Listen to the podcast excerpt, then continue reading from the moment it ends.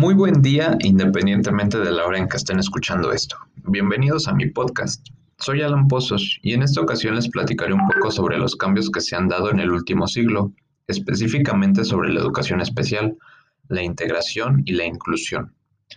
Comenzaremos con los cambios que se han dado en el campo de educación especial a partir del siglo pasado. A mediados del siglo XX, los alumnos que presentaban retrasos intelectuales se les denominaba con afirmaciones muy dañinas y prácticamente no había apoyo para ellos.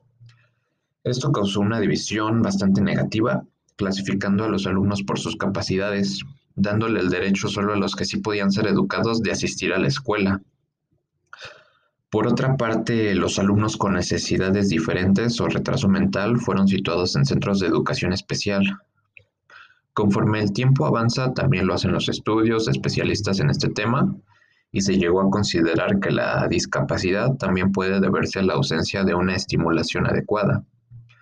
En estos tiempos continuaron creándose más escuelas de educación especial, se destinaron más recursos, posiblemente la atención de especialistas fue mejorando, pero en las décadas siguientes se produjeron cambios mucho más avanzados y productivos, como la búsqueda de profesores más competentes, preparados para apoyar incluso a alumnos con capacidades diferentes. La extensión de la educación obligatoria a la educación secundaria, esto causó la implantación de modelos comprensivos e integradores.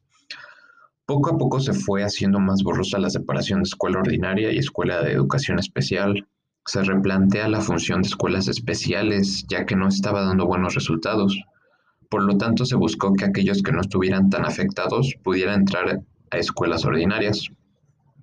Se comienzan a integrar alumnos con diferentes capacidades, se dan resultados positivos y este nuevo modelo se considera aceptable.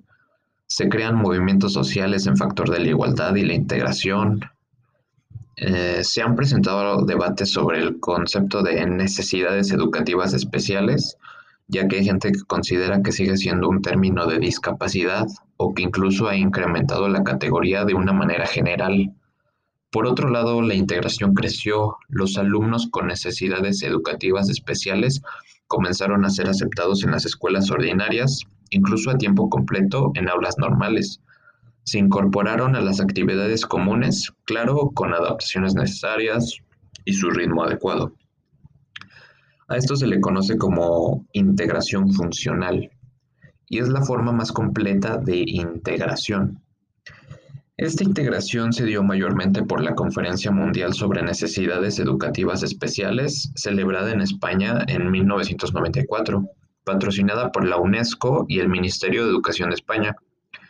En ella se manifestó un firme respaldo a la inclusión educativa, en donde se planteó también la transformación del concepto de necesidades educativas especiales para lograr un sistema inclusivo, responsable y garante de los derechos de todos los alumnos, sea cual sea su origen, su cultura, su procedencia social o sus capacidades especiales.